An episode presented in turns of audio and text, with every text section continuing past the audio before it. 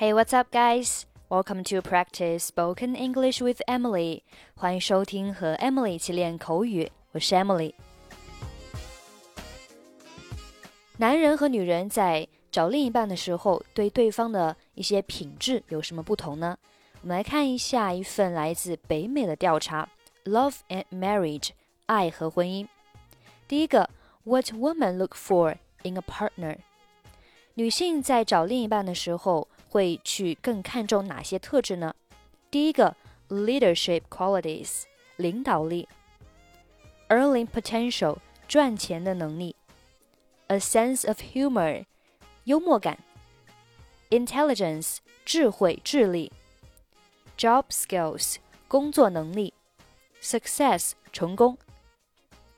下面，what men look for in a partner，第一个叫 physical。attractiveness，就是你身体上的一个吸引力，也就是你的身材，你第一印象给别人是一个什么样的感觉？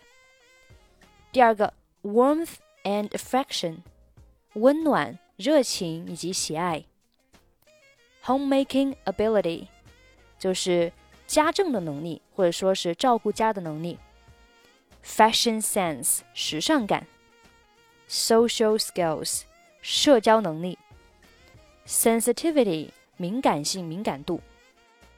当然，每个人在择偶方面都有自己不同的要求，这个只是代表部分人。我们来听一个小对话：你喜欢什么样类型的男生？What kind of guys do you like？我喜欢不严肃的、有幽默感的。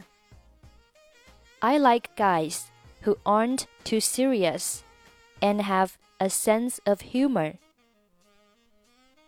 还有吗？Okay, what else? 嗯，我喜欢和我有共同点的，和我容易沟通的人。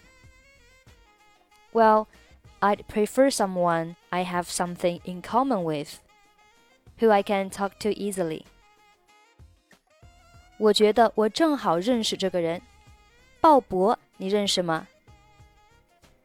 i think I know just the guy for you, Bob. Do you know him? 不认识。No, I don't think so. 好吧，我让他出来和我们喝咖啡。你可以告诉我你怎么想的。Okay, I'll ask him to meet us for coffee, and you can tell me what you think. 在这篇对话当中呢，我们看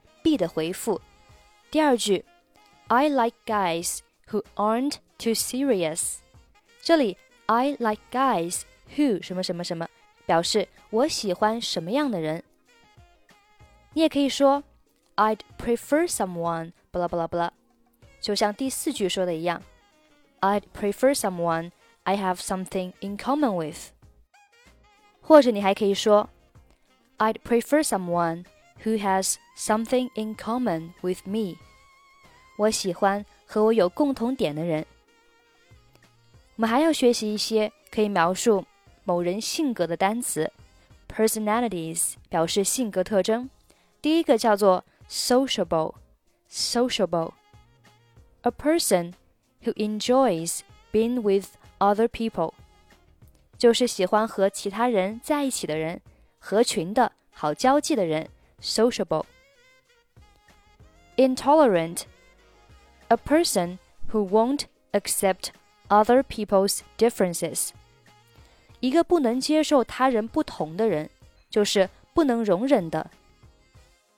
Modest, someone who doesn't brag about his or her accomplishments，就是那些不会吹捧自己成就的人，就是谦虚的。Modest. modest。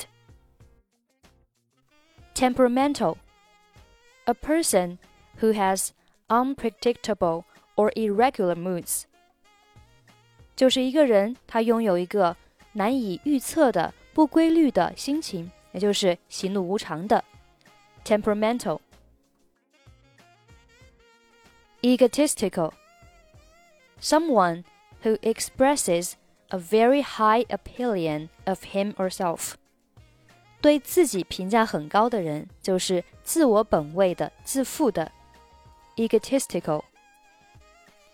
easygoing. A person who doesn't worry much or get angry easily.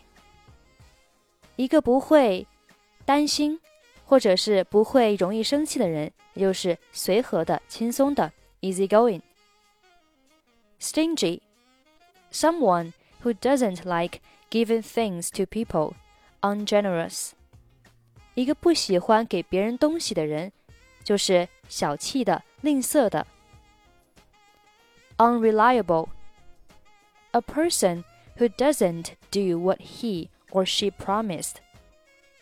一个不会做他曾经承诺过的事情的人，就是不可靠的、不值得信赖的。Supportive, someone who is helpful and encouraging. 就是那些会给予别人帮助以及鼓励的人，给予帮助的。鼓励的，supportive。在今天节目的最后，我们再次回顾一下今天的对话。What kind of guys do you like? I like guys who aren't too serious and have a good sense of humor. Okay, what else?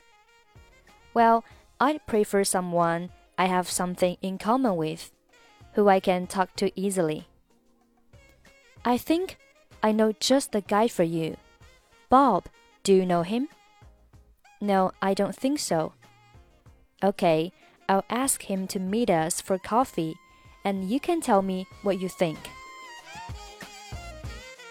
Okay, that's it for today. 欢迎关注微信公众号“英语主播 Emily”。在公众号里回复“节目”两个字，可以加入本期节目的跟读版本以及语音打分。或者你还可以关注抖音号“英语主播 Emily”，获取更多单词发音视频。I'm Emily. I'll see you next time. 拜拜